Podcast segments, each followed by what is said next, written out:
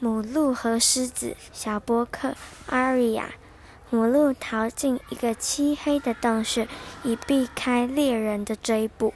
它屏住气息，仔细观察外头的动静，生怕猎人追到这儿来。吼！一阵洪亮的吼声从它的背后传来，跟着脖子一阵湿热剧痛。